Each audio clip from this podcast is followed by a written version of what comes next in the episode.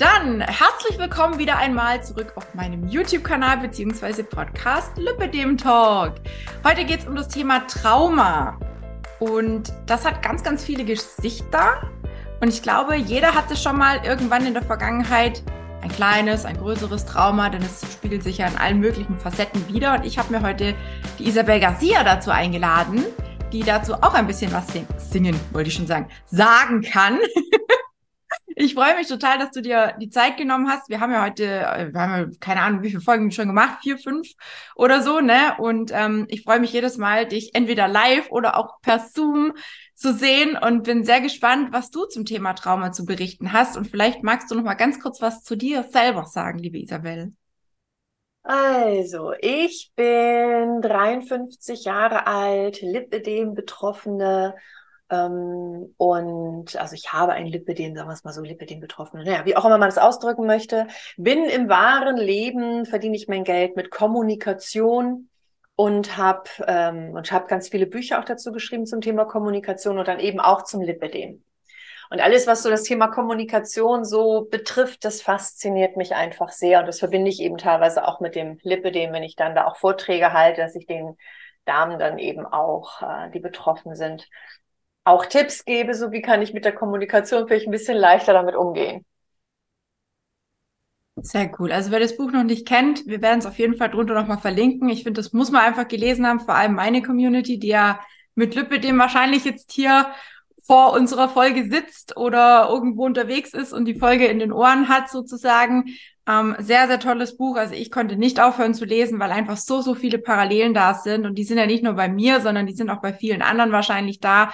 Und es hat einfach super viel Spaß gemacht, weil es einfach so unterhaltsam geschrieben ist. Ne? Also dieses, man kann sich richtig reinversetzen in die Situation und weiß ganz genau, von was du eigentlich gerade schreibst oder geschrieben hast ne, in dem Buch.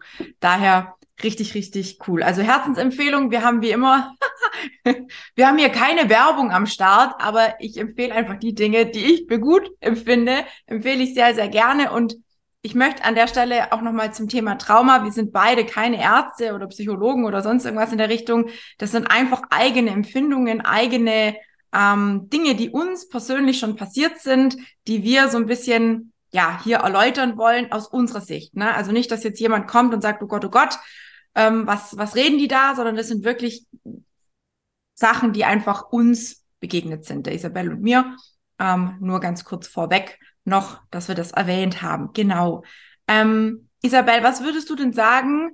Man kann jetzt Trauma zum Beispiel googeln, dann kommt eine riesengroße Definition und dann hat man da quasi ganz, ganz viele Sachen, wo man erstmal, wenn man vielleicht das eine oder andere schon erlebt hat, ein Fragezeichen hat. So ging es mir zumindest. Wie würdest du das Thema Trauma definieren? Ähm, ich Du hast recht, es gibt ganz, ganz viele ähm, Definitionen davon. Und ich glaube einfach, wenn eine Person entweder, und das ist ganz wichtig, selbst etwas ganz Schlimmes erlebt hat, dem sie, er, sie ausgesetzt war und was nicht verarbeitet wurde, oder eben ähm, es kann auch vererbt werden. Also auch das. Ne? Also es kann eben auch, da hat Sabine Bode, eine, ganz tolle Autorin und Psychologin, ganz viele Bücher zu geschrieben, so mhm. die Kriegsenkel, die Kriegs, was weiß ich, ne, und so weiter. Ähm, wie eben Traumata eben auch vererbt wird, also wie sich Stress auch auf das Erbgut dann eben auswirkt, wenn jemand komplett überfordert ist. Und ich weiß nicht, wie es bei anderen ist. Ich kann nur sagen, meine Großeltern sind nicht zum Therapeuten gegangen, haben es aufgearbeitet, obwohl mein Großvater in zwei Kriegen mit dabei war. Mhm. Ähm, und auch Traumatherapie ist auch nochmal wieder was anderes als eine normale Therapie.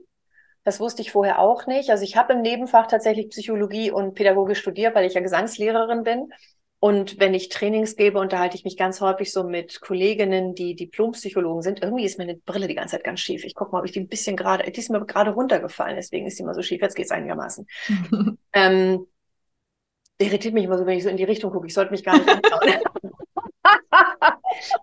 ähm, und wenn ich mich halt, wenn ich mit Menschen arbeite, ähm, weil ich ja in den Kommunikationstrainings, dann geht es ja auch um schwierige Gespräche. Es geht ja auch darum, so wie kann ich mit Kollegen mich besser verkaufen, wie kann ich mich besser fühlen und so weiter. Und da habe ich ja immer mal auch Kolleginnen und Kollegen dabei, die Diplompsychologen sind und auch da tausche ich mich aus. Und da kommt das Thema Trauma halt auch immer mal wieder hoch. Das, ähm, ja, das eine Kollegin von mir so schön gesagt und Freundin Kilia Ultes, die meinte, wenn jemand sagt, oh, ich, ich rede mit schwierigen Menschen, dann sagt sie, nee, du redest mit einem Mensch mit Schwierigkeiten. Ja, das macht schon wieder einen Unterschied. Ja, ein Mensch, der Schwierigkeiten hat. Und in meiner aktuellen Aufarbeitung meines Traumas, was ich habe, ist mir eben ganz viel aufgefallen, aber ich werde jetzt nicht zu viel vorwegnehmen. Ich wollte es nur einmal ganz kurz sagen, eben wie das Lipidem damit zusammenhängt, wie Kommunikation damit zusammenhängt. Und tatsächlich hat sich eben ganz viel, was ich mir, als ich mein Buch geschrieben habe zum Thema Lipidem, noch gar nicht so erklären konnte. Und das war auf einmal hat sich da ganz viel noch aufgetan, wo ich sagte, ah, jetzt verstehe ich das. Ja, jetzt begreife ich das. Die Brille ist schon wieder schief. Ich mache mal so. An denen sehe ich meine Notizen nicht mehr, die ich mir irgendwo gemacht habe. Schief ja, ist schief. doch das neue Englisch und Englisch ist in, oder wie sagt man? Oder hat man früher irgendwie. Das ist das neue Englisch und Englisch ist in? ja, irgendwie so blöd. Okay. Auch nicht mehr zusammen. Nein, also insofern, ähm, was ich, was ich ähm, hm. tatsächlich, ähm, ist, was ja viele kennen, ist eben, wenn sie so erstarrt sind. So dieses, ich bin, Energie ist nicht im Fluss, ich bin so erstarrt und, und, und, und die Definition, mit der ich am meisten anfangen kann, ist eben Trauma ist, wenn, wenn, wenn im Prinzip etwas Schlimmes passiert, wo Flucht und Kampf nichts bringen, wo ich im Prinzip es über mich ergehen lasse. Weswegen es eben häufig in Zusammenhang gebracht wird mit, ähm, mit, mit ähm, sexuellem Missbrauch. Na, also wo wir dann eben aushalten, gerade wenn es eben bei Kindern passiert und Jugendlichen, aber eben auch, und das finde ich halt auch ganz wichtig, bei, bei ähm, Kindern und Jugendlichen oder hauptsächlich eben Kinder, die eben nicht geliebt werden. Das ist natürlich dann häufig sind sie Opfer von Opfern, von Leuten, die halt selber traumatisiert sind und das nicht weitergeben können. Und ähm, gleichzeitig finde ich immer ganz wichtig, in dem Moment, wo ich Elternteil bin und es weitergebe, bin ich kein Opfer mehr, sondern in dem Moment bin ich eine Täterin. Und, ähm, und wenn ein Kind sich dann nicht geliebt fühlt und das passiert in den ersten drei Lebensjahren, dann fehlt der Selbstwert, dann fehlt da einfach ganz viel und das setzt mhm. den Körper total unter Stress, ohne jetzt zu viel vorwegzunehmen. Und das finde ich einfach faszinierend. Deswegen grabe ich mich da gerade immer mehr rein, weil ich einfach merke, so wow, ganz, ganz viel aus der Kommunikation und aus dem Lipidem-Bereich erklärt sich für mich, ähm, wenn ich mir das Thema Trauma angucke. Mhm. Ja, das hast du schon so ein paar Sachen ähm, kurz mal an, angeschnitten schon. Ähm, was würdest du jetzt sagen, was bei so einem Trauma passiert? Du hast gerade schon gesagt, das ist wie so eine Starre. Man ist dann quasi, ja, blockiert in seinem, in, in allem wahrscheinlich, sowohl im Denken als auch im Handeln. Man fühlt sich so ein bisschen wie in einem Gefängnis. So würde ich es jetzt auch beschreiben. Und was denkst du, was das für Ursachen hat, dass wir plötzlich so, so in uns das ist ja quasi schon so ein bisschen wie in uns kauern, ne? Also man, man, man würde am liebsten die Decke über den Kopf ziehen und eigentlich gar nichts mehr von irgendjemanden irgendwie mitkriegen, ne? So dieses absolut sich isolieren, oder? Schon fast, wenn man Trauma hat, oder? Ja, also sagen wir es mal so, ähm, was bei einem Trauma passiert, ähm, wenn es weiter vererbt ist, ist es nochmal wieder was anderes. Wenn du selber etwas Schlimmes erlebt hast, dann kannst du dich entweder daran erinnern, und mhm. dann, ähm, und dann triggert eben irgendein Geruch, irgendeine Situation und sowas triggert dich dann halt und dann kommt dieses, dieses Hilf, dieses Ausgeliefertsein-Gefühl in dem Moment dann wieder hoch. Es ist ganz häufig allerdings auch so, dass ich mit Menschen spreche und da sehe ich alle möglichen Anzeichen vom Trauma und ich will es jetzt niemandem einfach so unterstellen, du bist aber traumatisiert. Ja, das ist natürlich Quatsch. Aber wo ich einfach ganz viel sehe, wo wir später noch kommen, was für eine Auswirkung hat es, ne? wie kann ich vielleicht ähm, erahnen, dass es eventuell so sein könnte. Mhm. Also ich sehe da ganz viel und gleichzeitig behaupten die, ich hatte eine großartige Kindheit. Großartig, wirklich nichts, alles super, alles gro alles super mega toll. Und da fand ich es dann ganz spannend, ähm, als ich dann so ein bisschen in die Hirnforschung auch reingegangen bin, dass eben, wenn etwas passiert, dass es manchmal so schlimm ist, dass unser, unser Gehirn, das im limbischen System, da wo die Emotionen sind, da wird es eingekapselt. Es ist dann praktisch in so einer kleinen Kapsel drin und ich komme im Prinzip an diese Erinnerung nicht ran. Deswegen behaupte ich, es ist doch alles super gewesen. Ich kann mich ja an nichts Schlimmes erinnern. Es ist ja nichts passiert, in Anführungsstrichen. Mhm. Gut, wenn es weiter vererbt wurde, kann ich mich auch an nichts erinnern, ja, aber es ist eben trotzdem da. Insofern geht es mehr so darum, nicht so, ähm, also habe ich irgendwas erlebt, sondern wie geht es mir aktuell? Und wenn ich mich so benehme und mich so ausgeliefert fühle und in dieser Starre immer mal wieder bin, dann liegt da irgendeine Art von Trauma vor. Mhm. Ähm, das Blöde ist, wenn es dann kommt, und das ist halt das, was passiert. Also du hast ein Trauma im limbischen System, ob eingekapselt oder aber nicht. Und wenn das getriggert wird, durch was auch immer, landen wir dann wieder praktisch in der Zeit zurück, wo es uns passiert ist. Und es wird eben gesagt, dass die meisten Traumata, gerade wenn es eben um mangelnde Liebe und so weiter, und wir sind es ist ja gerade dieses Phänomen auch von diesen Kriegsgenerationen eben weiter vererbt. So nach dem Motto, wir haben erstmal geguckt, dass wir überleben. Jetzt haben wir nicht gesagt, ob wir kuddeln, knuddeln mal das Kind zu Tode oder mhm. so. Ähm, und diese Lieblosigkeit, dieses Ich werde nicht geliebt, das passiert, gerade wenn es in den ersten drei Lebensjahren passiert, ist das, das begleitet dann das ganze restliche Leben. Und dann landest du halt genau wieder dort. Mhm. Ja, bei einer Freundin von mir, ähm, die ist von ihrem Stiefvater über Jahre hinweg sexuell missbraucht worden. Da war es dann eben später. Ähm, und gleichzeitig war sie aber immer noch ein Kind. Und dann landet sie praktisch in der Zeitsparte. Und das Denkgehirn, da wo praktisch bei mir jetzt auch alles abgespeichert ist, mein ganzes Wissen als Kommunikationstrainerin, so alles das, was ich mir angeeignet habe, wird nicht aktiviert, sondern ich lande dann eben im Stammhirn in diesen Reaktionen und zwar in den Reaktionen, die ich gemacht hätte oder die ich gemacht habe oder gemacht hätte, als ich ein Kind war. Also in der Situation, wo es mir, wo ich es erlebt habe. Und das hat sich eben, da hat sich für mich auch einiges geöffnet, weil ich eben dann manchmal mich gefragt habe, so Mensch, das ist doch, ein Kind würde ich so ein Verhalten verzeihen, aber es ist doch ein erwachsener Mensch. Und dann dachte ich so, mhm. nee, in dem Moment nicht. Also wenn sich jemand, und ich meine jetzt nicht so spielerisch, ich spiele mit einer Wasserpistole, sondern wenn sich jemand in der Kommunikation komplett kindisch verhält, ist es jetzt keine Garantie, dass jemand traumatisiert ist, doch die Wahrscheinlichkeit ist da.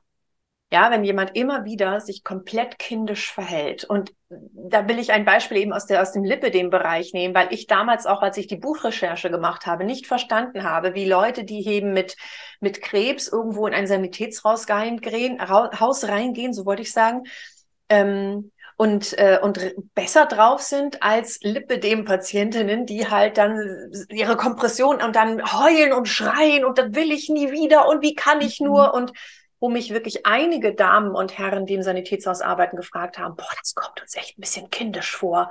Oder auch manche Krankenhäuser gesagt haben, boah, also manchmal die Lippe den Betroffenen, die sind aber echt anstrengend. und dann habe ich so gedacht, hm, also ich weiß, ne, werde noch später darauf kommen, so wieso ich das Trauma und das Lipidem so in Verbindung bringe. Aber ähm, da ich auch gehört habe, als ich so rumgeforscht habe, dass ganz viele gesagt haben, ähm, dass sie gemerkt haben, dass bei den Lipidem-Patientinnen da irgendwas passiert ist. Das habe ich damals ja schon rausgekriegt. Also, dass, dass die sagen, so viele sagen, Lipidem sorgt dafür, dass ich depressiv werde. Und manche sagen, komischerweise, wenn wir dann wirklich fragen, ist schon, bevor die, die Lipidem-Diagnose kam oder bevor es mit 12, 13 in der Pubertät ausgebrochen ist, ähm, ist schon etwas passiert. Ja, der ähm, Meinung bin ich auch. Und, und da war ich dann eben so, das habe ich damals ja schon gewusst, habe bei mir dann eben so ein bisschen geforscht. Die schlimmsten Sachen sind bei mir eingekapselt. also die, die weniger schlimm, die habe ich dann eben da ähm, so grob reingeschrieben, bin nicht zu sehr ins Detail gegangen. Ähm, und insofern glaube ich eben, dass eben dieses, dieses, dieses traumatisierte Erlebnis zuerst da war. Bei einigen, natürlich ist nicht jeder, der ein Lipödem hat, traumatisiert. Und dann kann das eben dafür sorgen. Und das ist dann das Verhalten, was sich dann eben zeigt. Und deswegen sind wir in dem Moment, ich kann jetzt von mir einfach reden, nicht wir, sondern ich, ich bin in dem Moment einfach ein Kind. Wenn ich die Kompression manchmal eine neue nicht ankriege und ich, ich, dann, dann fange ich an zu heulen, dann fange ich an zu weinen, dann stampfe ich auf den Boden. Das ist kindisch. Und ich meine es nicht ja. herablassend zu mir, sondern es ist rein sachlich ein kindisches ja. Verhalten. Ich stampfe auf und sage, das will ich nie wieder. So nach dem Motto, ich will diese Strumpfhose nie wieder anziehen. Ja, wie man es als kleines Kind oder wie ich es als kleines Kind vielleicht mal gemacht habe. Und das ist ein Zeichen von meinem Trauma. Mhm. Ich spreche, wie gesagt, da in dem Moment nur von mir. Und was ich eben auch ganz wichtig finde, ähm, ich habe früher häufig gedacht, oh ja, meiner Freundin, die nun das ja auch weiß von dem Schwiegervater und die Mutter hat es ihr nicht geholfen, war sogar noch eifersüchtig, ja. Also ganz, ganz schlimme Situationen habe ich gedacht, naja, ich habe ja sowas nicht erlebt. Ja, ich habe ja gar kein Recht darauf, mich ähnlich traumatisiert zu fühlen wie sie, weil sie ja sowas Schlimmes erlebt hat. Mhm. Ähm, bis ich dann eben irgendwann mir jemand gesagt hat, du bist sowas von traumatisiert, lass uns mal gucken. Und ich jetzt erst merke, was da eben alles hochkommt. Ich habe es halt wunderschön verdrängt. Und es gibt kein besser und kein schlechter. Und für manchen ist irgendwie, die erleben etwas und die erleben dasselbe, also wirklich dasselbe, nicht das Gleiche. Und der eine sagt, hups, das war ein Schrecken und der andere ist traumatisiert. Also jeder ist anders und es ist, mhm. es ist nicht sinnvoll zu vergleichen oder zu sagen, na ja Gott, also mein Trauma ist ja nicht so groß wie deines. Darum geht's nicht, sondern einfach darum, was bewirkt es in mir, in meiner Kommunikation mit mir oder auch mit anderen, wenn ich traumatisiert bin? Und wie kann ich gucken oder wie wirkt sich auch auf mein Lipidem aus ja. ähm, im täglichen Alltag? Und eben, was kann ich dann tun? Was können da Schritte raus sein? Ja, ja, total spannend, weil, also, gerade wo du das so sagst mit dem, ähm, also ich nenne es immer so mein kleiner Trotzkopf, der dann manchmal auch so rauskommt, ne, und dann keinen Bock auf nichts hat und jetzt aber auch mal nicht gesund essen will, ne. Es gibt ja auch mal, mal Tage, wo ich denke, ah, heute ist das kleine Kind da, das wird am liebsten den ganzen Tag von morgens bis abends Kinderschokolade essen, das so quasi. ähm, da bin ich auch, äh, also ich glaube, dass ich kann mir nicht vorstellen, dass es niemanden gibt, der nicht manchmal wirklich auf den Boden stampfen könnte vor irgendwelchen Geschichten, ne? Und wie du sagst, der eine nimmt so, der andere nimmt so ich finde, vergleichen kann man sich da sowieso mal nicht. Ich meine, das Lipidem hat sowieso auch ganz, ganz viele verschiedene Auswirkungen. Der eine hat Beschwerden, der andere hat nur ganz wenig, hat vielleicht ganz andere Beschwerden. Ne? Dem einen der sagt, es ist halt so, wie es ist, ich brauche auch keine Kompression. Ne? Also da dürfen wir, glaube ich, auch nicht verallgemeinern, aber ich, ich verstehe total, was du meinst. Ne? Gerade auch so die Geschichte mit, mit, äh, mit jemand anders hat was Schlimmeres erlebt. Warum darf ich mich, warum fühle ich mich jetzt so viel schlechter wie die oder so? Ne? Ja. Da vergleicht man sich schon ganz oft schnell mal. Ähm, was würdest mhm. ja. Eine Sache, bevor du zur nächsten Frage ja. kommst, denn dieses ähm, dieses innere Kind, das haben wir alle, ob wir traumatisiert ja. sind oder nicht. Und wenn wir das ab und an mal haben und sagen, Zuckerwatte, Dom, oh, wie schön, ne? Kinderschokolade, das ist noch was anderes. Ähm, es ist so, dass traumatisierte Menschen ähm, keine andere Chance haben. Die landen dort. Punkt weil das Denkgehirn nicht angesch und ich habe mich früher häufig gefragt, so wieso, mein Gott, ich habe so, ich weiß so viel, wieso kann ich es in dem Moment nicht anwenden? Und das mhm. Ding ist, du rutschst da nicht nur kurz rein für einen Tag, du rutschst da für Tage, Wochen, Monate rein und kommst nicht raus und, und weißt nicht, warum bin ich da jetzt gerade? Was ist hier gerade los? Und kommst aus diesem kindischen, aus diesem hilflosen, aus diesem ich fühle mich ausgeliefert, aus diesem Gefühl kommst du eben nicht mehr raus. Also insofern auch da natürlich immer so variieren, nur weil jemand vielleicht mal irgendwie mhm. denkt so, ach, ich spüre gerade mein inneres Kind, ich bin traumatisiert. Also das muss natürlich nicht sein. Das ist natürlich auch wieder so ein riesengroßer Bereich, ne, was wir, ja. wo wir in alle möglichen Richtungen analysieren könnten das wollte ich noch dazugeben, das innere Kind, das haben wir alle. Ähm, wenn, wenn jemand jetzt merkt, so, oh, ich habe das ab und an, ich komme dann wirklich Wochen da nicht raus. Und dann kommen die, starten die Selbstvorwürfe, so nach dem Motto, wieso krieg ich nicht hin? Alle anderen schaffen das, wieso ich nicht? Und da kommen wir dann später zu, was da dann eben helfen kann, wenn wir mit uns reden. Ähm, aber das ist dann eben da könnte ich vielleicht schon mal zumindest ein bisschen gucken, könnte es vielleicht daran sein, dass ich traumatisiert bin. Und dann wäre es eben wichtig, das aufzulösen, weil solange es nicht aufgelöst wird, wird es immer wieder hochpoppen. Es wird immer irgendwann ja. getriggert werden. Ja. Also ich finde gerade so, wenn wir darüber sprechen, hat es auch viele Parallelen einfach zu Depressionen. Ne? Also es hängt schon ziemlich nah, wenn nicht sogar vielleicht irgendwo ein Stück weit zusammen, weil ne, dieses in dieses Loch fallen, das kenne ich auch noch von meiner essgestörten Zeit, wo man dann wirklich ewig drinne hängt und immer sich selber aufregt, ja, warum schaffe ich es denn nicht? Weiß doch eigentlich, wie es geht, ne? Das Wissen ist da, aber irgendwie kriegt man es nicht so wirklich hin und fühlt sich wirklich hilflos. Und eine Sache ist mir ganz oft dann passiert, ich habe mich selber in die Opferrolle gedrängt. Und dann bin ich richtig in dieser Scheiße, wollte ich schon sagen, gesessen, ne? Es kommt halt immer ganz drauf an, wie das kommt. Also bei mir ist es tatsächlich schon dieses Trauma schon entstanden während der Schwangerschaft meiner mhm. Mutter. Und dadurch ähm, werde ich zum Beispiel komplett sprachlos. Ich, mhm. ich, ich konnte noch nicht reden, ja. Bei mir war es eben in der Schwangerschaft oder eben in, in den ersten Jahren und dann ging es halt fröhlich fort. Ähm, und, und, und da war es eben, bei mir ist es eben ja auch Missbrauch, auch sowas, ne? aber da habe ich mich ja mit meiner Freundin verglichen, das war doof und bescheuert und so weiter und teilweise eingekapselt. Bei mir ist es hauptsächlich dieses, ich wurde nicht geliebt. Mhm ich habe keine Bindung bekommen. Ich war ähm, wie nannte man das, ich habe mir so vorhin aufgeschrieben, so Bindungs- und Entwicklungstraumata nennt man das dann. Ähm, und klar bist du dann Opfer von einem Opfer, nur in dem Moment, was ich eben schon gesagt habe, ist es ganz wichtig, nicht sofort Verständnis zu haben und zu sagen, ich verzeihe jedem, sondern eben da auch wirklich zu sagen, nee, das war jetzt eine Täterin oder ein Täter. Mhm.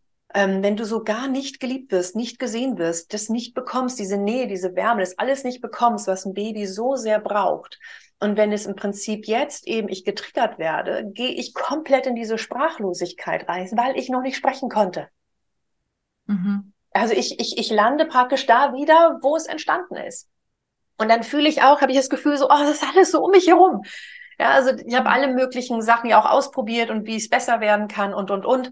Ähm, und jedes Mal, wenn die sagen, so, wo ist es denn? So, überall, überall, überall, überall. Es ist überall, weil ich einfach, weil ich mittendrin war. Mhm. Von diesem nicht geliebt werden, nicht gewollt sein, nicht, nicht, am besten wäre es gewesen, wenn ich nicht da gewesen wäre. Mhm. Und, und das ist eben ähm, auch spannend, eben, dass, dass wir dann eben in diese Sprachlosigkeit reingehen. Und du hast vorhin eben ähm, das mit dem, mit dem, äh, dem Depression. Depression ist eine der Folgen von einem Trauma. Muss nicht sein, es kann auch so eine Depression entstehen und häufig ist es eine Folge von einem Trauma. Mhm. Ähm, und was ich eben auch ähm, wichtig finde, ist eben, dass das gesagt wird, ganz klar angesprochen wird, dass Depression eine tödliche Krankheit ist. Ja. Und wir das nicht einfach nur so wegwischen sollten, ach, ist sie gerade ein bisschen depressiv oder sowas, sondern es ist eine wirklich herausfordernde Krankheit. Du hast also nicht nur das Trauma und vielleicht keinen Selbstwert und, und, und, und, und, weil du was Schlimmes erlebt hast und, dann kriegst du noch eine Depression oben drauf. Yay! Und dann gibt es ja diese Sachen, weil du vorhin auch deine Essstörung eben angesprochen hast. Ähm, wir gehen jetzt einfach mal weg vom Lipidem erst einmal. Aber wenn du versuchst zu überleben, und wir leben ja beide, ja, also ich spreche jetzt mal von mir, ich als Traumatisierte lebe ja noch. Ich habe natürlich ähm, Strategien entwickelt. Mhm. Strategien, wie ich überleben kann. Und Überleben war unter anderem, ich esse ganz viel, weil ich dann weniger spüre. Ich spürte mich einfach weniger. Ja. Ähm, und, und, und so hat jeder. Manche machen Sport, manche dies, manche das, manche dies. Also Süchte in jeglicher Form sind häufig oder also sagen wir mal so, wer traumatisiert ist, neigt dazu, süchtig zu sein. So herum vielleicht gedreht. Nicht jeder, der süchtig ist, ist traumatisiert, aber andersherum wird ein Schuh draus. Wer traumatisiert ist, der die meisten kämpfen dann mit Süchten. Die meisten kämpfen mit äh, depressiven Phasen. Ähm, ganz viele sind einsam und die kennen das Gefühl von nicht allein sein, sondern einsam sein und zwar einsam mit sich selbst. Mhm. Ja, und wo es nicht so sehr ums Außen geht. Wir wünschen das im Außen, aber wir kriegen es selbst gar nicht hin. Und ja. das ist eben auch so ganz wichtig, dieser Traumaaufarbeitung, dass ich eben gucke, ähm, dieser typische Satz so nach dem Motto, du musst erst dich selbst lieben, bevor du irgendwie andere liebst, ja. Mhm. Und das ist so leicht gesagt und es ist so ein Spruch, den ich schon teilweise auch nicht mehr hören konnte. Und gleichzeitig ist er so wichtig. Und ja. trotzdem, gerade traumatisierten Menschen fällt das unfassbar schwer. Und du kannst nicht einfach mit so einem Chaka-Chaka kommen und sagen, stell dich vor den Spiegel mit deinem Lipidem und jetzt lieb dich einfach mal oder vergib einfach mal. Oder das sind alles gute Anregungen, gute Ideen. Und bei Trauma funktioniert es nochmal wieder so ein bisschen anders. Es ist herausfordernd, wenn du keinerlei oder wenig Selbstwert hast, dich in den Spiegel zu gucken und zu sagen, oh, jetzt fange ich mal an, mich zu lieben. Denn dann können mich andere auch lieben. Also suchst ja. du dir im Außen, was du dir selbst nicht geben kannst und was du vielleicht noch nie erlebt hast und erfahren hast und dann bist du anderen böse. Also deine, wie Rüdiger Dahl gesagt, deine eigene Schattenseite gehst du dann eben nach außen. Ja, und ähm, insofern kreisest du dich da immer schlimmer rein. Und wo wir schon dabei sind, gerade wenn du eben in so in, in, in, in Kinderzeit eben traumatisiert worden bist, ob du dich erinnerst oder nicht, oder es vererbt wurde oder, oder, oder. Das löst so einen Stress aus. Da hat eben auch, äh, ich habe, wie gesagt, verschiedene Experten dazu gesprochen und auch eben ähm, Bücher gelesen und, und äh, Podcasts gehört. Das ist so, als ob du jeden Tag ein oder zwei Marathons läufst. Das ist so anstrengend, weil du die ganze Zeit versuchst zu funktionieren und du kriegst es nicht hin. Und dann schüttest du wieder, ich nenne es gerne so, manche schütten dann die Säure nach außen und ich schütte die Säure nach innen. Und ja. ich mache mich selbst verantwortlich. Ich bin böse, ich bin blöd, ich bin bescheuert und so weiter und so fort, weil ich nichts anderes gelernt habe. Das ist mein Glaubenssatz, ich habe keine Daseinsberechtigung. Oder aber ich muss mich anpassen, damit man mich lieben kann. Mhm. Und da kommen halt eben auch einige, zum Beispiel die Verena König, die ein tolles Buch dazu geschrieben hat und die sagt, diese ganze ähm, dieses ganze Funktionieren, diese, diese Funktionalität, die heutzutage gelebt wird, die ist nicht hilfreich für all die Menschen mit dem Traumata. Und wir haben in Deutschland ein Thema mit Traumata. Ja, ja funktioniert doch einfach. Und die denken einfach, ich war ja ganz lange ganz schlank und sehr erfolgreich, aber deswegen ging es mir ja nicht besser. Deswegen habe ich mich ja nicht mehr geliebt. Ja, also insofern raus aus diesem Funktionieren. Das ist sogar ein Weg in die richtige Richtung, auch wenn das dann ein sehr schmerzhafter Weg ist. Ja. Und wenn du also jeden Tag Traumat, also diese, diesen Marathon läufst und ein hohes Stresslevel hast, und wir wissen ja, Stress, das sage ich ja auch so in meinem Buch oder eben beim, sagst du ja auch beim Lipidem, Stress macht es schlimmer. Stress sorgt ja. für Cortisol. Stress macht fast jede Krankheit schlimmer. Wenn du also schon als kleines Kind ja, ganz viel Stress ausgesetzt bist, sorgt das für chronische Krankheiten. Unter anderem Autoimmunerkrankungen, alles Mögliche von Arthritis, Rheuma, bla bla bla bla bla, ähm, Fibromyalgie, das vielleicht mhm. auch so einige kennen, Hashimoto, Schilddrüse auch. Ähm, was war das noch? Und dann war es eben auch ähm, jegliche Krankheiten, die mit Entzündung zu tun haben. Und da habe ich gedacht, mhm. what the fuck? Da habe ich eine Krankheit und die hat was mit Entzündungen zu tun und das ist das mhm. Lipödem. Ja. Und dann wundert es mich eben nicht mehr so sehr, dass mir eben Leute sagen oder so viele Ärzte sagen, ähm, die Frauen, die Lipidem haben, die haben schon vorher etwas erlebt. Da ist irgendwas gewesen. Und ich sage jetzt nicht, Traumata löst, löst oder jede, die die Lipidem hat, hat ein Traumata. Mhm. Ne? Nur die Wahrscheinlichkeit, eine chronische Krankheit zu bekommen, wie Lipidem oder viele andere Sachen. Und viele haben ja auch das andere auch noch. Ne? Die haben ja noch diese ganzen anderen Sachen noch mit dazu, wie Depression, ja. Essstörung und, und, und. Ähm, die Wahrscheinlichkeit, das zu bekommen, wird durch ein Traumata richtig schön. Es ist so ein Brandbeschleuniger. Ja. Bedeutet also, du bist traumatisiert, du fühlst dich also einsam, du landest vielleicht in den Depressionen und dann landest du noch in den Essstörungen oder in anderen Süchten, um irgendwie damit klarzukommen, weil dir es beim Überleben hilft, emotionalen Überleben. Dann machst du noch die Säure nach innen, weil du dir selbst die Vorwürfe gibst. Und dann hast du noch ein paar chronische Krankheiten. Yay! Ja. Also ich könnte die ganze Zeit nur mit dem Kopf nicken und sagen, ja, ja, ja, ja, ja, ja, ja, ja. ist so, ist so. Also ich gebe dir da wirklich in vielen, vielen Dingen absolut recht. Also bei mir der Diabetes, ich, wir wissen auch nicht, wo der herkommt bei mir. Ne? Und ich gehe mal davon aus, dass das sicherlich auch irgendwas bei mir vorgefallen ist, was meine Bauchspeicheldrüse einfach in dem Moment vielleicht gestresst hat. Vielleicht hatte sie eine Entzündung. Vielleicht ist irgendwas anderes, was auch immer passiert. Ne? Und ähm, mit dem fing es ja bei mir an. Ne? Also das, der Diabetes war der Auslöser oder beziehungsweise das erste hm, Signal, wie auch immer, ne, bis der ganze Rattenschwarz dann äh, ins Rollen kam mit der Essstörung, die dann kam, dann äh, das Lipidem und so weiter und so fort. Ähm, depressive Phasen kenne ich auch alle zu gut. Ne? Also ich glaube, kennen viele da draußen sehr, sehr gut und dementsprechend ähm, ist da auf jeden Fall, also glaube ich auch, auf jeden Fall was dran. Ähm, Jetzt hast du einige Sachen schon aufgezählt gehabt. Du hast vorher gesagt, wie hängt es mit dem Lipidem zusammen? Wie würdest du es aus deiner Sicht beschreiben? Wie fühlt sich so ein Trauma an, beziehungsweise wie beziehst du das Ganze oder welchen Zusammenhang hat das in deinen Augen mit dem Lipidem?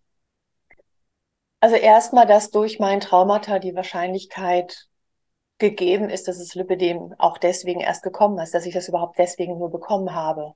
Ja, mhm. also weil mein Körper eben dann so gestresst war und so viel Cortisol ausgeschüttet hat, dass eben alle so eine entzündliche Krankheit überhaupt erst möglich war. Ähm, also das zum einen. Und dann macht es es natürlich noch schlimmer. Ich rede ja auch in meinem Buch oder auch so, wenn ich Vorträge halte bei Selbsthilfegruppen, sage ich immer wieder, es ist so wichtig, dass wir den Cortisolspiegel so gering wie möglich halten. Ne? Dass wir also so ein bisschen dieses Body Positivity und einigermaßen fröhlich bleiben, auch wenn es noch so schwer fällt. Aber immer wieder versuchen, damit wir das Cortisol so gering wie möglich halten damit wir eben nicht auf Krampf Sport machen und dann eben äh, äh, dabei gestresst sind, weil dann nehmen wir noch weniger ab oder oder schlecht gelaunt die Karotte essen, dann lieber gut gelaunt die Schokolade essen. Also einfach Cortisolspiegel so gering wie möglich halten. Ja, und ein traumatisierter Mensch, wo immer mal wieder etwas getriggert wird, ist, da, bist, da hast du die ganze Zeit so einen Cortisolspiegel. Mhm. Und das verhindert eben noch mal wieder mehr, dass die Abnahme möglich ist oder dass es dir gut geht. Und was eben auch was ich spannend fand, was auch eine Konsequenz übrigens ist, was ganz, sagen wir mal so ganz viele von den traumatisierten Menschen haben das, die neigen zum Perfektionismus. Die neigen zu ganz oder gar nicht. Und dann also habe ich erst gemerkt, ja, das kenne ich. Entweder mhm. treibe ich bis zum Erbrechen Sport und mache meine vegane Rohkost und dann geht's mir gut, vielleicht so ein halbes Jahr und dann rausche ich wieder ab, dann passiert irgendetwas, was mich triggert und ich kann das Gerüst von ich funktioniere nicht mehr halten. Mhm. Und dann rausche ich ab und dann mache ich gar nichts mehr. Also dann, dann ist es wirklich so, dass ich denke so, oh, nach einer Woche, ich sollte echt duschen. Ja, also das, ähm, dann kriege ich überhaupt nichts mehr hin. Und dieses, ich krieg Grauzone nicht hin. Das ist gerade etwas, was ich lerne und was mir so schwer fällt. Grauzone, diese vermaledeite Grauzone, wo mir gesagt wird, so, mach doch eine vegane Mahlzeit am Tag, wo ich so denke, fuck, das bringt doch nichts, damit nehme ich auch nicht ab. Ja, oder ja. eben, ähm, dann lass doch einfach es ein Schokoriegel weniger, wo ich so denke, what? Aber wenn ich eben dieses ganz oder gar nicht mache und der Drang in mir ist so stark, weil ich jetzt ja auch so stark dadurch zugenommen habe, Pablo, ist gut. Ähm, der Kleine, der muss sich hier hinter mir gerade mal so bewegen. Ähm, ist natürlich der Wunsch in mir so groß. So, jetzt, ich weiß ja, wie es funktioniert. Komm, Isabel, mach wieder, keine Ahnung, intermittierendes Fassen. Lass den Zucker weg, mach dies, mach das, mach jenes, mach das und das Sportprogramm. Ich weiß, wie es funktioniert und ich weiß, ich würde damit mein Trauma wieder schlimmer machen. Wenn ich mein Trauma schlimmer mache, weil ich wieder ganz und gar nicht. Und weil ich wieder von dem einen ins nächste eben fallen würde, dadurch würde ich die Depression und alles wieder, den ganzen Rattenschwanz wieder verschlimmern, anstatt im Prinzip diesmal ist wirklich auszuhalten und zu sagen, ich gehe durch dieses Tal, Tal der Tränen, was tatsächlich wirklich nicht leicht ist. Ja, ja. also ich finde es wirklich herausfordernd. Ich habe gerade heute wieder einen Thera äh, Termin bei meiner Traumatherapeutin gehabt und die meinte so, hm, gut, wenn Sport gerade nicht geht, dann stellst du dich einfach nur aufs Trampolin. Und ich, und dann nur stehen und vielleicht zehnmal schwingen und dann gehst du wieder runter. Und mein Kopf sagt die ganze Zeit, das bringt doch nichts, was soll denn das? Ja, zehnmal schwingen und wieder runter, ja. Und da merkst du schon, wie ich mit mir rede, wie, wie viel Säure ich nach innen ausschütte. Und das ist, wie hatte, wie war das so schön, ähm, das ist irgendwie äh, Täter, wie war das, ähm, Täter irgendwie, also wenn du es vom Täter praktisch übernommen hast, ich habe mir das irgendwo notiert, aber ich habe es jetzt leider, dann finde ich es nicht so schnell.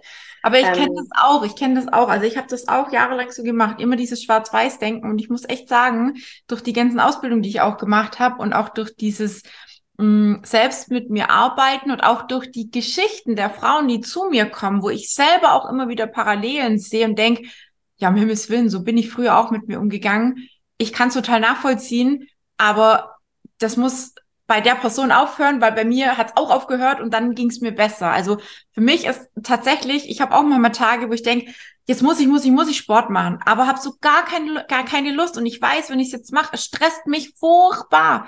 Es, es, es, oh, es tut mir nicht gut. Und dann habe ich für mich einfach auch echt entschieden, okay, wenn ich keinen Sport mache, dann versuche ich einfach was anderes Gutes zu tun. Sei es mir einfach was das zum Essen zu machen, worauf ich wirklich Lust habe und dann aufzuhören oder irgendwie ein Peeling. Ich sitze ganz oft, das ist so mein, mein Abendritual, vor allem im Winter. Die, die beim Podcast hören, die wissen das, die haben vielleicht schon das ein oder andere Mal gehört davon, aber ich sitze mich so oft einfach im Bad auf den Fußboden, auf den Teppich, den wir dort haben, mach den Heizlüfter an, lass mich davon anblasen, ne, also richtig schön warm und hau mir irgendwie eine Gesichtsmaske oder sonst irgendwas ins Gesicht. Das ist so mein mein Abendritual, bevor ich ins Bett gehe, ne? Weil im Fernseher kommt eh bloß Mist. Mein Freund schaut dann immer irgendwelche Serien und ich gehe dann eine halbe Stunde ins Baden, setze mich einfach vor den Ofen und mache nichts. Ich versuche einfach nichts zu tun. Ich glaube, das ist auch so ein bisschen was wie Meditation, was ich da mache.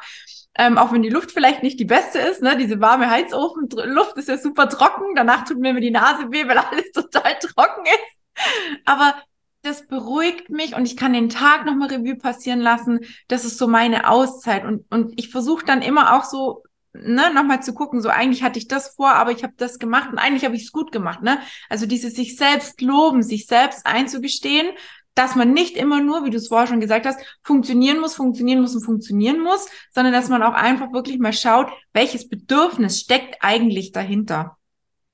Ja, Weil wir, wir schneiden genau. uns so oft hier oben ab weil wir nur noch, es funktioniert dann nur noch dieser Teil, manchmal nur noch dieser Teil da, ne? Und der denkt und der rationalisiert alles und, und, und, und nimmt auch noch die Gedanken, die kommen, immer alle zu 1000 Prozent ernst, ne? Aber das, was der Körper fühlt, das, was unser Bauchgefühl sagt, das, was unser Herz sagt, was, wie es uns wirklich geht, das wird komplett ausgeschaltet vom Kopf. Ja, genau. Dieses limbische System, was du vorher genannt hast, das ist genau, genau. das, was nicht funktioniert dann. Genau. Und, und da gilt es dann eben wirklich, lieb zu sich selber zu sein und zu sagen, so, das geht halt gerade und das andere nicht. Ja. Wobei ich eine Gesichtsmaske aufsetze, äh, weißt du, wenn, wenn ich es dann teilweise auch nicht mal schaffe zu duschen. Ja, klar. Ähm, klar. wäre ich schon froh, wenn ich das mit der Gesichtsmaske schaffen würde. Aber wenn es für ja. dich eben genau das ist, anstelle von Sport machen, so. Also insofern, ja. jeder darf eben gucken, wozu bin ich jetzt gerade in der Lage. Und da geht es nicht darum, jetzt zu sagen, oh, jetzt können wir mal alle ganz schön faul sein sondern wirklich aus diesem Schwarz-Weiß-Denken raus. So nach dem Motto, wenn ich es jetzt nicht mache, dann werde ich es nie machen oder ne, so. Ähm, mhm. Und ich habe jetzt das einen Begriff, das ist täterimitierend. Also manchmal haben wir auch Glaubenssätze in uns drin, die gehören gar nicht uns. So, du bist nichts wert. Das werde ich mir mhm. als Baby nicht gesagt haben. Ja, also ja. du hast keine Daseinsberechtigung, das wird nicht meins sein. Ähm, also insofern, auch da haben wir eben so etwas, dass wenn ich mich dann eben fertig mache, dass das eben dann täterimitierend ist. Oder jetzt funktioniere gefälligst, damit du dann eben ne, dich anpasst mhm. und damit ja. die nach außen sehen, ne, ach Mensch, super, der geht's gut, man sieht es ihr schon an oder ihm schon an. Ähm, und eine ganz wichtige Sache finde ich noch, ähm, damit wir uns auch selbst besser verstehen, ist eben, was komplett zu dem spricht, was du eben gesagt hast, ähm, dass du rechtzeitig überlegst, warte mal, jetzt habe ich keine Lust zu Sport oder jetzt heute ist nicht der richtige Tag. Es gibt so ein Stresstoleranzfenster, wie man es so gerne sagt, es hat jeder, ja, und normalerweise ist das halt manchmal so, dass wir uns in der Kamera einigermaßen sehen, also ganz weit auseinander, für die, die es nur im Podcast hören, ganz weit auseinander. Und je traumatisierter ein Mensch ist, desto enger ist dieses Fenster. Also stell dich einfach mal vor, anstelle von einem großen Fenster, das wenn die Tür ist und du gehst auf die Terrasse raus, ist es so ein kleines Kellerfenster in so einer Souterrain-Wohnung, ja, so ganz schmal. Und du springst halt relativ schnell raus. Das bedeutet, du denkst, ich habe alles im Griff und auf einmal, wenn du über diese Grenze rüber gehst und du hättest vielleicht den Sport gemacht, du hättest halt gesagt, ich halte mich jetzt daran, geht es sofort ins Bodenlose und du fällst ins Nichts, weil es zu viel war, weil es der eine Tropfen war, der das berühmte Fass zum Überlaufen gebracht hat. Deswegen ist es ganz, ganz wichtig, ne, es gibt dann so Strategien, wie du diese Stresstoleranz, wenn du ein bisschen weiter erweitern kannst, wieder ein bisschen größer machen kannst, solange dem noch nicht so ist, wirklich ganz gut auf sich achten weil das ganz schnell kommen kann, dass du da eben rausspringst. Ja, so ähnlich eben, wie ich es eben von mir kenne. Ich gehe gut gelaunt in so einen Sanitätsladen rein und auf einmal probiere ich vielleicht diese Kompression an und dann bin ich, möchte ich nur noch heulen und ich möchte meine Brille durch den ganzen Laden schmeißen. Ich möchte alle mit Fäkalsprache versehen. Am besten natürlich mich. Mhm. Ähm, und ich weiß, es ist komplett überreagiert. Das bekomme ich schon noch irgendwie mit und gleichzeitig komme ich da nicht raus. Ich komme, ich, ich habe das Gefühl, das ist so übermächtig, was da gerade mit mir passiert passiert, dass ich mhm. ganz schwer aus diesem Gefühl dann rauskomme. Und dann funktioniere ich vielleicht noch ein bisschen, aber spätestens auf dem Nachhauseweg nicht mehr oder spätestens in den eigenen vier Wänden dann eben nicht mehr. Insofern finde ich, hat das sehr viel, wenn jemand traumatisiert ist, mit dem Lipidem zu tun, weil wir das tägliche Leben dadurch nicht äh, so gut gestalten können. Wir kommen schwer in dieses Body Positivity und so weiter rein. Ähm, wir springen immer wieder aus diesem Stresstoleranzfenster raus ähm, sind dann auch tatsächlich, ich spreche mal von mir, ich bin dann eben tatsächlich teilweise kindisch. Ich kann in solchen Situationen nicht so gut kommunizieren, obwohl ich Kommunikationsexpertin bin. Ähm, und vor allem eben mit mir nicht. Ja, ich bin dann eben ganz, die Fäkalsprache mache ich dann nach innen und denke, das ist mehr mein Teil. Und das verschlimmert natürlich, wenn ich Stress habe, wieder mein Lipidem. Insofern ist es ein wunderschönes Reinkreiseln. Und insofern ja. wäre jetzt langsam die Frage wahrscheinlich, die du mir gleich fragen stellst, wie kommt man denn da raus? ja, wie kommt man da raus? Und eben auch, was mir jetzt auch noch gerade einfällt, ist so dieses Lipidem selber ist ja für die ein oder andere vielleicht auch eine Art Trauma. Ja. Wenn man so überlegt. Also, wenn man so eine ja, Diagnose an den Kopf ja. geknallt bekommt, ist es ja nicht für jeden so, ah, okay, jetzt weiß ich, was ich habe, sondern es ist ja wie bei allen Sachen, ne? Diagnose, Krebs, keine Ahnung was, ne? Es gibt ja viel, viel, also noch schlimmere Diagnosen vielleicht auch, aber ist ja egal, je nachdem, wo man steht, ist das vielleicht auch so eine Art. Uff. Ja, also es kann sein und ähm, gleichzeitig ist es, glaube ich, häufiger so, dass das Lipidem ausgelöst wird oder zumindest verschlimmert wird durch den Traumata und nicht unbedingt das Lipidem selbst. Ich habe eher die Erfahrung mhm. gemacht, dass für mich das Lipidem die Diagnose eine komplette Erleichterung war, weil ich endlich wusste, was ich habe. Ja, mhm. es ist anderes, als wenn du denkst, du gehst gesund durchs Leben und kriegst eine Krebsdiagnose oder sowas. Ja, ja, ja. Also insofern ähm, war es für mich eher, oh, jetzt verstehe ich, warum ich nicht abnehmen kann. Jetzt verstehe ich jetzt so. Und jetzt merke ich eben, okay, ich habe es noch nicht wirklich verstanden, weil ich mich so auf das Lipidem konzentriert habe und, und, und versucht habe, noch mehr zu funktionieren, damit ich dieses Lipidem in den Griff kriege, damit ich ein schönes Leben haben kann, damit, damit, damit, damit und ähm, ich halt nicht wusste oder nicht greifen konnte, ähm, dass ich traumatisiert bin und in welchem Ausmaß und wie sehr das mein Leben beeinflusst und eben auch mein tägliches Leben. Ja. Und jetzt kommen wir zur Frage, was kann ich denn tun? also ich was ja kann ich tun, wenn das akut ist, wenn es einem akut nicht gut geht in dem Moment? Ah, das Wichtigste überhaupt ist Wohlwollen, Wohlwollen, Wohlwollen ähm, wohlwollend draufschauen, so wie du es gesagt hast, als du gesagt hast, ich habe heute keinen Bock mehr auf Sport, dass du dann eben sagst, gut, dann setze ich mich jetzt eben vor den Heizlüfter, egal ob es jetzt irgendwie gesund ist oder nicht, diese heiße Luft, und mache meine Gesichtsmaske. Ähm, dass du aber, falls du dann, äh, was du vorhin gesagt hast, denkst du, jetzt esse ich fünf Tafeln Kinderschokolade, dass du sagst, okay, ja, das war eine Überlebensstrategie. Ich habe dadurch überlebt zu einem mhm. gewissen Zeitpunkt, also auch in der Zeit, als du ja deine Essstörung, dein Binge-Eating hattest, das war eine Überlebensstrategie. Du hast dadurch emotional überlebt. Mhm. Wie kannst du böse sein auf eine, auf eine Strategie, die dir ja geholfen hat? Das ist ja dein Lebensretter gewesen. Mhm. Ja.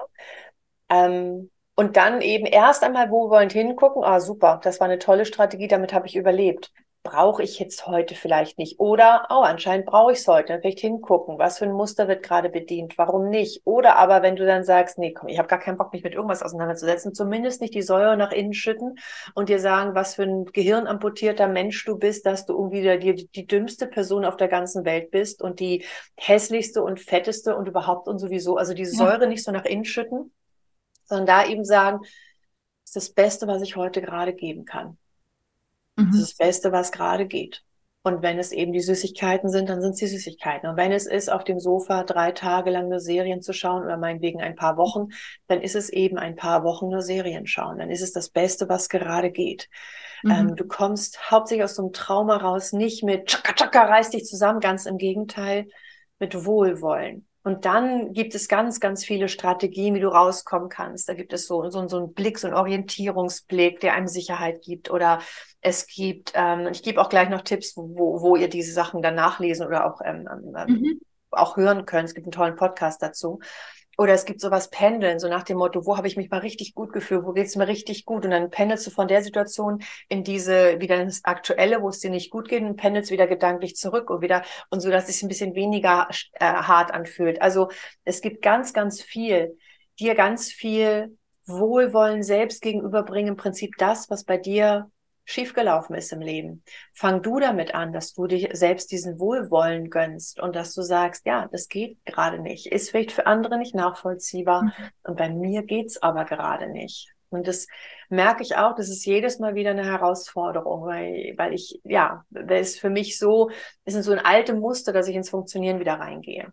Ich wollte gerade also, sagen, das, das ja. alte, das, was man einfach schon gewohnt ist, wo man einfach nicht mehr groß eine Entscheidung treffen muss, weil es einfach da ist. Ne? Das genau. ist natürlich immer leicht. Also ich sage dazu nicht wohlwollen, sondern ich sage dann immer, ich, ich möchte einfach da liebevoll mit mir umgehen. Ne? Also jetzt nicht mit dem Zeigefinger erhoben und so, wie kannst du nur den Sport ausfallen lassen, wie kannst du zwei Tafeln Schokolade essen, sondern wirklich sagen, ja, wie du sagst, ne, ey, ich habe es jetzt halt gerade in dem Moment vielleicht mehr oder weniger nicht anders vielleicht auch nicht anders wollen, denn man entscheidet sich auch irgendwo dafür. Ne? Also die Tafel Schokolade oder was auch immer landet bei mir zumindest nicht einfach so im Mund. Das ist natürlich was, was passiert, was auch irgendwo eine Entscheidung vorweg geht. Ob man die jetzt groß beeinflussen kann, ist jetzt mal dahingestellt. Manchmal ist man da einfach auch nicht mehr entscheidungs, ne, man kann sich nicht mehr gegen entscheiden. Man ist dann so ein bisschen, ja, in dem Funktioniermodus, im, im Autopiloten, wie man auch so sagen möchte oder kann ähm, da hat man nicht immer so viel Macht, dagegen zu kommen. Also so geht's mir zumindest. Ja, oder du kommst dagegen an und schaffst es an dem Tag und denkst, Chaka, ey, super, das habe ich mhm. toll gemacht. Und dann zwei Tage später reißt es dich Passiert, weg. Ja, weil ja. du dir eben diese paar Stücke, die du am Anfang haben wolltest, nicht gegönnt hast. Ja. Und, und ich will jetzt nicht unbedingt das aufmachen, es klingt so nach, bleibt doch nur auf dem Sofa, schaut nur Serien, lebt das Leben nicht mehr. Wer macht schon Sport? Mach keinen Sport mehr. Ernähr dich nicht gesund. Nein. Das geht überhaupt nicht in die Richtung, sondern es geht tatsächlich in die Richtung, sei in dem Moment wohlwollend zu dir selbst. Und meine größte Angst ist eben, wenn ich da wohlwollend bin, komme ich da nie wieder raus. Ja, dann werde ich nur noch auf dem Sofa sitzen, nur noch Schokolade essen. Und tatsächlich ist das nicht der Fall. Das kann mhm. vielleicht mal ein paar Wochen der Fall sein. Aber es ist nicht der Fall. Es gilt natürlich dann das Trauma, wenn es eins ist, das eben aufzuarbeiten. Ähm, was, was auch ganz wichtig ist und, und hilft, ist, ähm, es zu depersonalisieren, wie man so schön sagt. Also, dass ich es nicht persönlich nehme, dass ich nicht sage, ich bin dick, ich bin hässlich durch mein Lipidem oder was auch immer, ich bin fett oder was auch immer Leute sich dann teilweise denken, ähm, sondern ein Einteil von mir denkt, ich bin fett. Mhm. Ein Anteil von mir denkt, dass ich gerade faul bin. Und dadurch nehme ich es nicht mehr, es bin nicht ich, es ist ein Anteil von mir. Mhm. Ja, und mhm. das bringt auch schon wieder ein bisschen mehr Leichtigkeit rein. Das ist nicht ja. irgendwie, ich bin ja die blödeste und dümmste und so weiter, sondern ein Anteil von mir denkt, dass ich die blödeste und dümmste bin. So, das bringt dann auch schon wieder, das ist wichtig, sich immer wieder rauszuziehen und zu sagen, das bin nicht ich, weil ich ja auch noch gar nicht weiß von den vielen Gedanken, die ich habe, sind das wirklich meine Gedanken oder sind mhm. sie eben vom Täter übergestülpt? Wiederhole ich das im Endeffekt? Mhm. Ähm, Ist-Zustand akzeptieren, ne? ist eben ganz wichtig. Es ist eben, und ich würde halt sagen, Traumatherapie beginnen. Und zwar wirklich eine Traumatherapie und nicht irgendwas. Also ich habe vorher ganz viele andere Therapien gemacht und es ist so ein bisschen wie die äußere Zwiebelschale, ein bisschen hätscheln. Mhm. Aber es geht nicht wirklich in die Mitte. Ähm, und ich habe viel mehr jetzt begriffen. Also das andere war auch wichtig, dass ich es gemacht habe, bevor ich in die Traumatherapie ging. Ähm, aber es wird nochmal wieder anders ähm, daran gegangen, nochmal wieder ähm, liebevoller. So meine jetzige mhm. Traumatherapeutin sagt immer so, ich bin deine Anwältin. Ja, ich bin, ich bin für dich da. Ich stehe komplett auf deiner Seite. Und wenn du sagst, ich brauche jetzt hier, ähm, keine Ahnung, fünf Monate meine Schokolade, ich übertreibe jetzt, ja, mhm. dann ist es so, dann brauchst du fünf Monate deine Schokolade. Ja, und lass uns langsam aber sicher erstmal ins Wohlwollen gehen, bevor wir dann eben langsam gucken können, wie wir mit kleinen Schritten dieser vermaledeiten Grauzone, das nicht, weil sie vermaledeit ist, sondern weil ich so eine Schwierigkeiten damit ja. habe, zu gucken, was kann ein Schritt sein und der darf nicht zu groß sein. Ich darf also lernen Grauzone. Das ist wirklich herausfordernd. Und ich kenne von so vielen ähm, ähm, Ernährungsberatern, die ich auch gesprochen habe wegen des Lipidem-Buches. Und die haben mir gesagt, ich kenne kaum Leute, die so konsequent sind wie die Lipidem-Darm. Mhm. Über einen gewissen Zeitraum. Mhm. Und manche schaffen es dann immer und manche dann eben nicht. Und da kann ich eben hingucken, könnte es eventuell sein, dass ich traumatisiert bin und dann wäre es hilfreich, wenn ich daran arbeite, weil dadurch alles leichter wird. Ja. Und dazu gibt's halt einen ganz tollen ähm, Podcast von, also den ich sehr gern höre, von Verena König. Verena mit V geschrieben und König wie der König. Mhm. Und es gibt eben auch ein Buch von ihr, Bin ich traumatisiert? Das habe ich gelesen und ich fand es total großartig. Ich weiß nicht, ob man es einigermaßen lesen kann, vom GU-Verlag. Mhm. Da, Verena König ja, ist ja. nicht drauf. So. Ja. Ähm, also ich verdiene daran nichts, ähm, aber ich das hat mir wahnsinnig viel geholfen, weil ich nämlich dann gemerkt habe, ach, das habe ich da, ach, daher kommt's. Ach, mhm. so, es haben sich einfach viele meiner Verhaltensmuster, wo ich erst dachte, so sind, ich, ich muss ja an zigtausend Dingen arbeiten, um ansatzweise irgendwie mit mir klarzukommen, merke ich so, es ist ganz viel verbunden.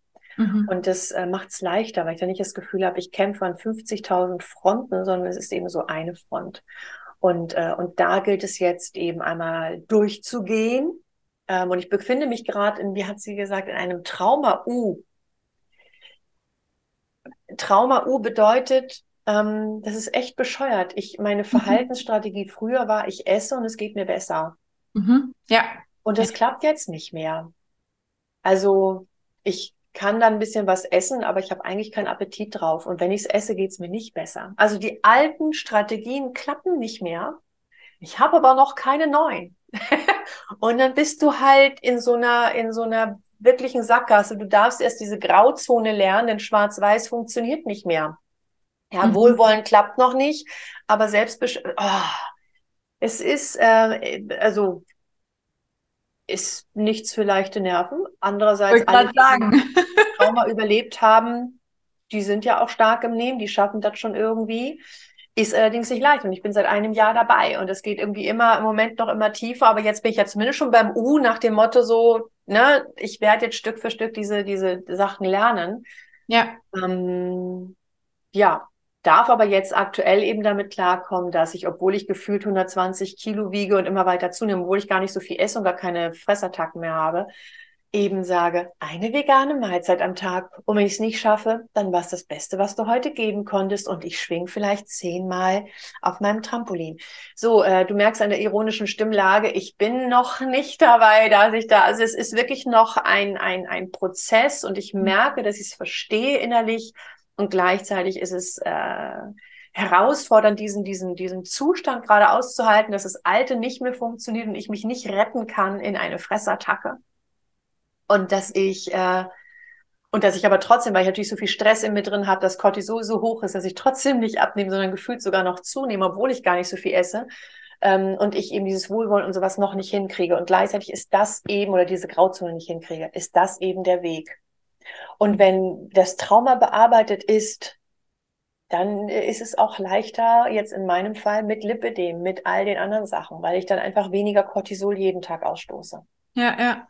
Gibt es denn auch irgendwas, ähm, wenn jetzt jemand wirklich so eine Hilfestellung braucht, also notfallmäßig irgendwas, was du empfehlen kannst, außer jetzt ein Buch oder so, wenn jetzt hier irgendjemand ist, wo zuhört und sagt, oh mein Gott, ich muss mich jetzt auch sofort mit beschäftigen und dran machen und am besten gleich äh, übermorgen äh, mit der Therapie oder was beginnen, muss man danach auf, also du sagtest ja, das ist eine andere Form von Therapie. Auf was muss man da achten? Gibt es da irgendwas, was wichtig ist, was man wissen sollte aus deiner Sicht? Ich würde tatsächlich das klar ansprechen, dass das mhm. eine gerne Traumatherapie ist. Es gibt da einige, es gibt auch einige Bücher, also auch von einer Frau Pfeiffer und was weiß ich, wie sie, nee, Pfeiffer hieß sie nicht, ähm, Klee, ähm, die mit einem meiner Frau Pfeiffer zusammenarbeitet. Also es gibt einige in Deutschland, die das machen. Ähm, einfach erstmal anfangen, den Podcast von Verena König hören. Und die macht da ganz viele Übungen drin. Sie zeigt die Übung, sie zeigt dort auch die Übung mit dem Pendeln. Sie verrät auch den Orientierungsblick. Sie gibt da ganz, ganz viele Tipps in diesem Podcast. Oder eben auch in diesem Buch, da stehen auch ganz viele Dinge drin, die du so peu à peu durchmachen kannst. Und, ähm, und dann eben Traumatherapie wirklich gucken, wo findest du jemanden? Manchmal wird es nicht bezahlt, manchmal wird es bezahlt. Ich bezahle es jetzt eben privat, weil es leider von meiner Krankenkasse nicht übernommen wird. Das ist natürlich auch schon mal eine Hausnummer. Und gleichzeitig ähm, kannst du ja auch entscheiden und sagen, gut, wir machen es einmal im Monat oder sowas, dass es nicht irgendwie zweimal wöchentlich ist oder so. Und ja, parallel ja. arbeite ich mit dem Podcast und mit dem Buch oder, oder, oder, oder. Ja, ja. Ja, also gleich loslegen. Wenn, wenn ich in dieser Sekunde loslegen will, dann bedeutet das, ähm, mir geht's gerade nicht gut. Okay, was hat bisher mein Überleben gerettet? Dann mache ich das jetzt. Und wenn mhm. es die Schokolade ist oder die Gesichtsmaske bei dir im Bad mit dem Heißlüfter, dann spielt das in dem Moment keine Rolle und einfach sagen, so, das ist gerade das Beste, was ich geben kann. Mhm.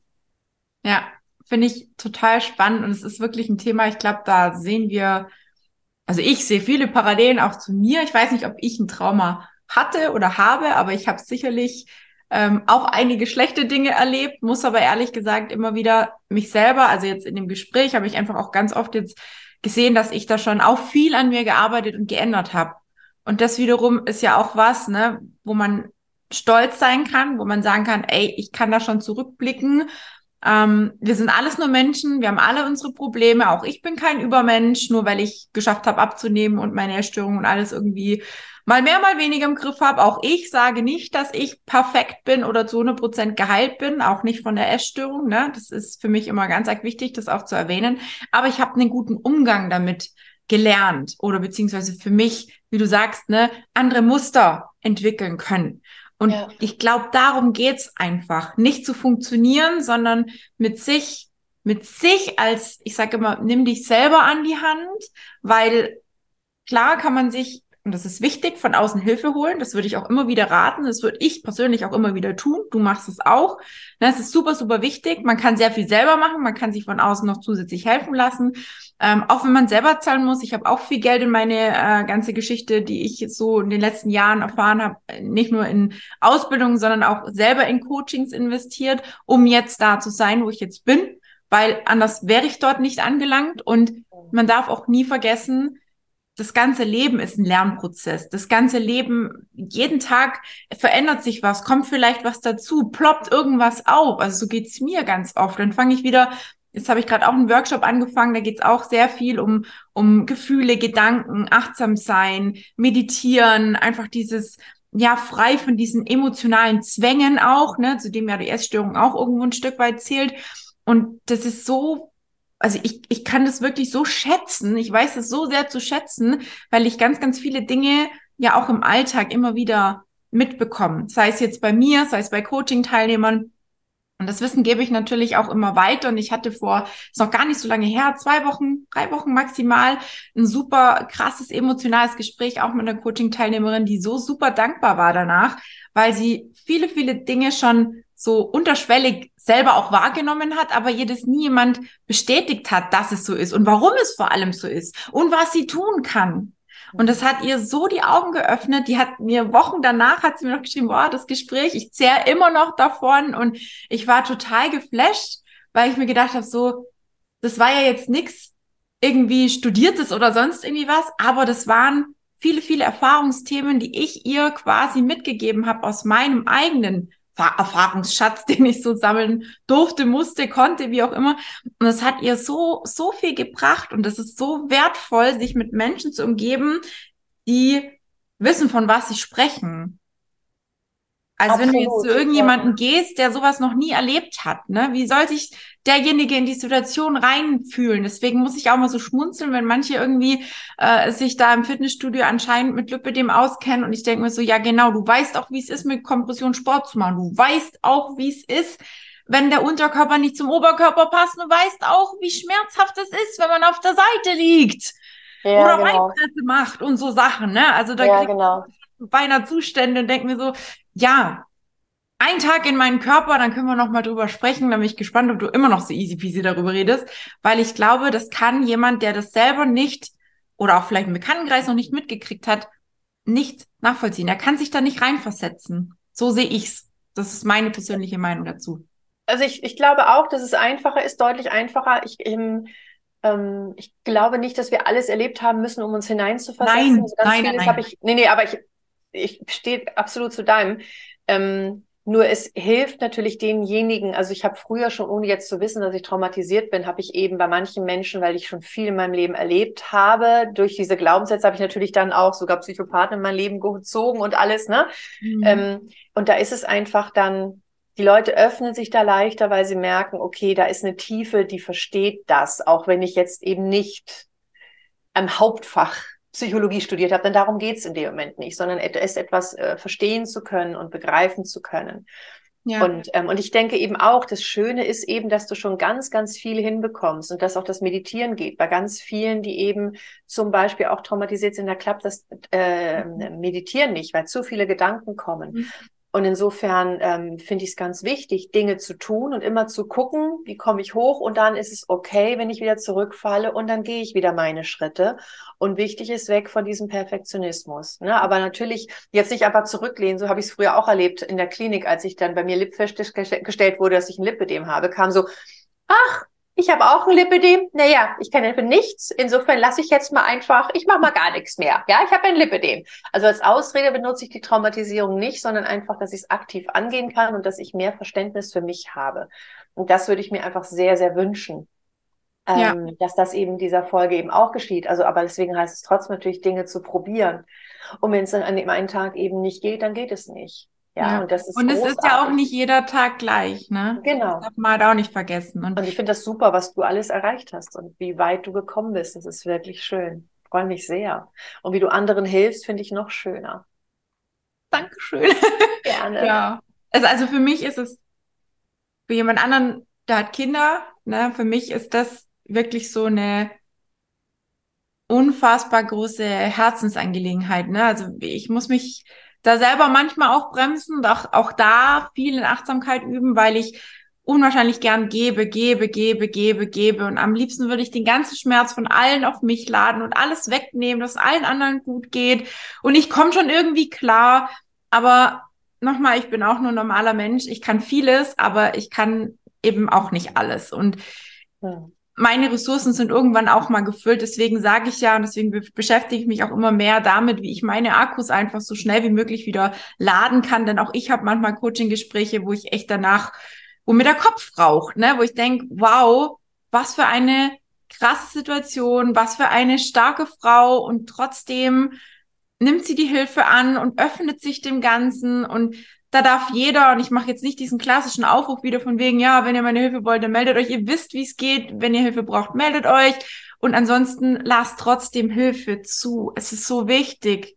Es ist so wichtig, sich das erstmal einzugestehen. Und ich habe Jahre dafür gebraucht, um überhaupt zu verstehen, dass es nichts mit Schwäche zu tun hat und dass es nichts mit, ich bin jetzt ein Opfer, weil ich mir Hilfe hole, sondern dass es so verdammt viel Kraft kostet und Mut, sich einzugestehen, zu sagen, hey, okay, ich bin jetzt schon fünfmal gegen die Wand gesprungen. Es funktioniert einfach nicht in dem Weg, den ich immer einschlage. Vielleicht brauche ich jemanden an meiner Seite, der mich dahin durchführt, der mir vielleicht die Augen von einer anderen Sichtweise öffnet, wie es jemand auch vielleicht in der Traumatherapie und deine Therapeutin wahrscheinlich tut oder ganz sicher tut, weil wir uns selber in unseren Gedanken immer wieder blockieren und selbst gefangen halten. Und ich glaube, das ist ganz, ganz arg wichtig, dass man selber versteht, was man damit sich macht und was man vielleicht eben nicht macht.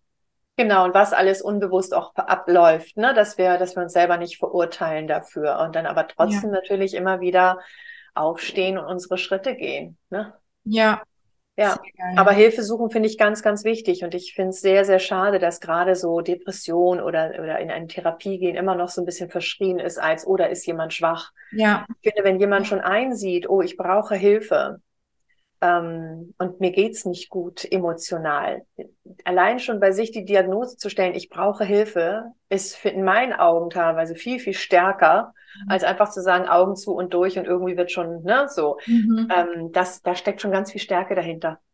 Ja, und ja, wir, und auch wir ganz viel Mut zum Leben. Ja, und dieses mit dem, wir können das Augen zu und durch, ne? Wir können das alle. Und ich glaube, gerade wie du sagtest, die Lübe den Frauen, die sind da einfach brutal stark. Aber das geht einfach immer nur für einen gewissen Zeitraum. Und dann ja. bricht dieses Kartenhaus wieder zusammen. Und Leute, da spreche ich aus Erfahrung. Oh mein Gott, wie oft ist mein Kartenhaus zusammengebrochen? Und jedes Mal habe ich mir gedacht, ich habe doch jetzt eigentlich doch die Lösung gehabt, dachte ich. Jedes Mal. Und jedes Mal habe ich wieder von vorne angefangen, habe wieder mühselig einen Baustein aufs nächste gelegt, bis es eine gewisse Höhe hatte und dann ist wieder alles zusammengekracht. Und irgendwann habe ich gedacht, so, nee, also ich will das jetzt so nicht mehr. Ich will das einmal vernünftig machen und ähm, habe mir dann auch helfen lassen. Also es geht, es geht manchmal nicht anders und es ist nicht schlimm. Ja. Also ich bin froh drum im Nachhinein.